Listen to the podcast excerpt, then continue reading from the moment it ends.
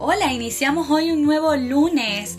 11 de enero, nuestro título Sométanlo todo a prueba. Primera Tesalonicenses 5:21, sometan todo a prueba y retengan lo bueno. Las expertas amas de casa saben que los mejores alimentos se consiguen en los mercados, donde los productos llegan directamente del campo. He tenido varias aventuras en algunos de estos lugares tan típicos de los países latinoamericanos. La mezcla extraordinaria de colores, sabores y texturas me hace volver una y otra vez a repetir la experiencia. Los vendedores que con su mano extendida te ofrecen probar del producto son los que más te ayudan a decir qué llevar a casa. Sin probar, no se compra.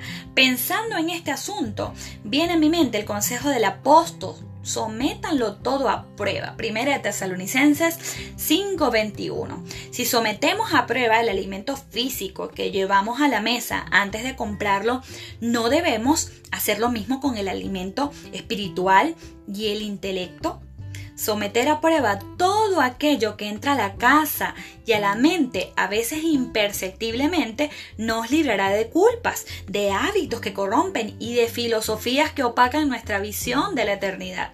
Así como haces con los alimentos, somete a prueba lo que entra a tu casa a través de la pantalla, la música, las ideas aparentemente innovadoras que cautivan los sentidos, apartándonos de la serena conexión con el Eterno. Son tiempos para estar muy alertas. La vida es a veces como un mercado Vende ideas, filosofías, conceptos y estilos de conducta que pueden corromper el templo del Espíritu Santo que somos nosotros. La amonestación del Señor es examinaos a vosotros mismos para ver si estáis en la fe, probaos a vosotros mismos.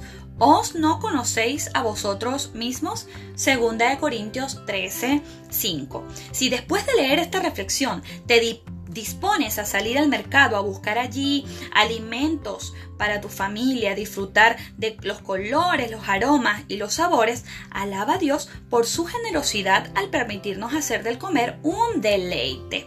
Cuando salgas al mercado de la vida, aplica la misma fórmula, examina, prueba y elige para que elijas bien. No todo lo que parece bueno lo es. Pon a prueba lo que escuchas, lo que ves, lo que lees, lo que tocas. De ello depende tu bienestar y el de las personas que están en tu círculo de acción. En esta tarea no estás sola, Dios está contigo.